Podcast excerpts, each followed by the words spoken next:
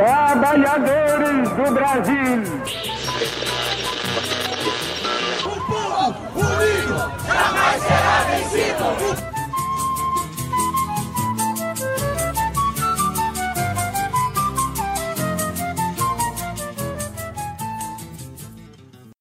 Começando mais um papo reto na escola, aqui do meu lado Marcelo, professor de história.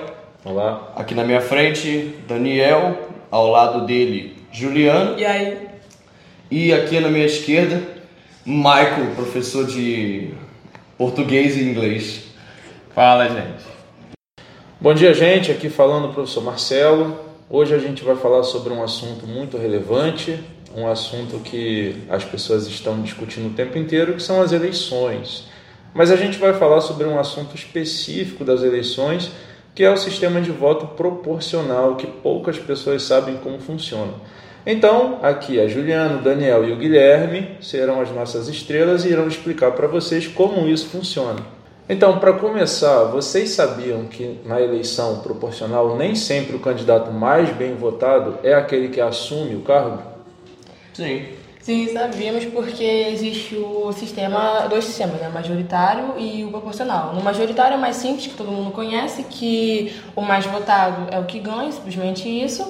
E no proporcional, nem sempre os mais votados são os que são eleitos. Né? Então, o proporcional, ele funciona da seguinte maneira. Tem lá um partido e tem um candidato. O candidato que está nesse partido, que no caso é a legenda, se a pessoa escolher votar só na legenda, a legenda podia compartilhar votos entre os candidatos desse partido. Ou seja, se um candidato tem tipo 900 e poucos mil votos, ele pode, ele podia, na verdade, compartilhar entre os candidatos que também estavam no mesmo partido que ele.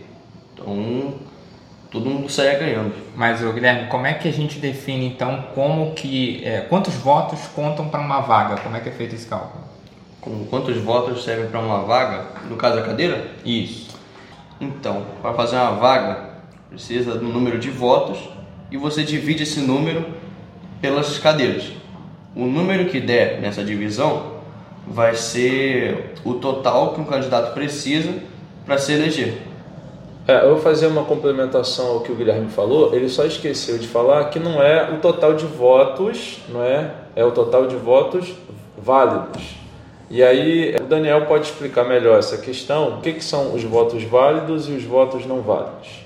Voto válido já está dizendo, né? É o voto que conta para o candidato se eleger.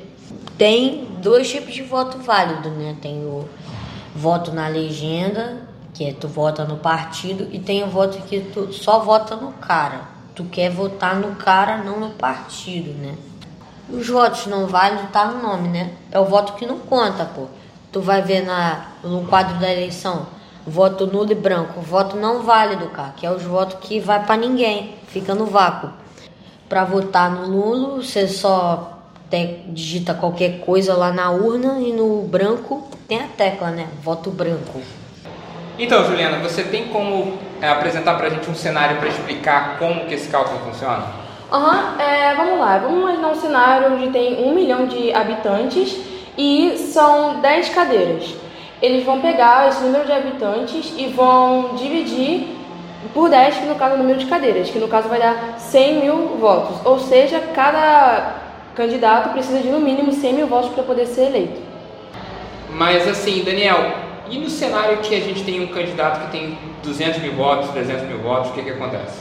Bem, quando sobra voto, você pode doar esses votos para os candidatos do seu partido, né? Só que para o candidato receber esses votos, ele precisa ter 10% dos votos mínimos para ser eleito. Não, eu entendi tudo que vocês falaram aí, é, só que aí veio uma coisa que a gente precisa chamar atenção. É que nesse sistema de proporcionalidade pode acontecer de uma pessoa que não foi a mais bem votada acabar assumindo uma dessas cadeiras. E aí eu queria saber de vocês se vocês acham justo isso. Guilherme, você acha justo? Bem, de fato é. Por quê? Porque o candidato que vai ganhar com esses votos independente da pessoa que está votando, se ela votar no partido, ela vai querer que o independente do candidato, que esse partido vença. Porque ela está votando com, com esse objetivo, né? É, então, eu acho que é injusto, porque, tipo, às vezes a pessoa quer votar só no candidato, às vezes a pessoa apoia a ideia do candidato, não do partido.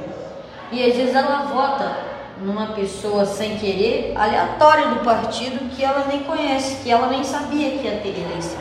Então muita gente precisa saber disso, precisa saber que quando vai votar, ela pode votar sem querer no partido ou no candidato.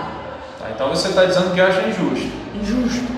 É, que para você teria que ser apenas no candidato pronto. É. Tá, e você, Juliana, qual a sua opinião? Eu também concordo com o Daniel, porque é realmente, às vezes você vota, você só quer que aquela pessoa que está no partido, mas você só quer que aquela pessoa seja eleita. Você não quer mais ninguém no partido. E acaba que tem muita gente que não sabe realmente e acaba votando no partido e pessoas que ela não queria que fosse eleitas acabam sendo eleitas junto com aquela pessoa que ela queria. Então é um pouco injusto mesmo, porque às vezes você só quer uma pessoa e acaba que vem um monte que você nem concorda com as ideias, você nem queria que você ali. Certo, mas aí vocês estão esquecendo uma coisa que é quando você cria um partido, teoricamente as pessoas que vão se filiar a esse partido, elas precisam ter ideias semelhantes.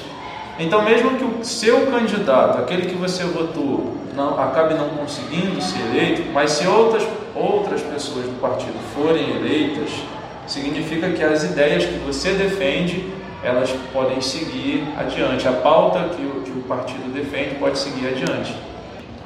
Bom, então, nós vamos voltar a discutir esse assunto mais à frente com um trabalho em conjunto sobre eleição, uma pequena realização de votação na escola. E é, outros assuntos vão ser abordados e a gente vai entrar numa temática mais específica da eleição. E é isso.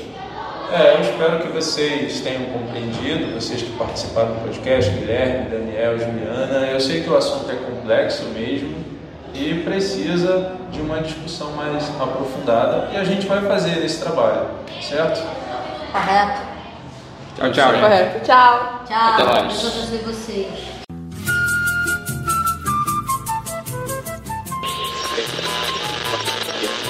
Trabalhadores do Brasil.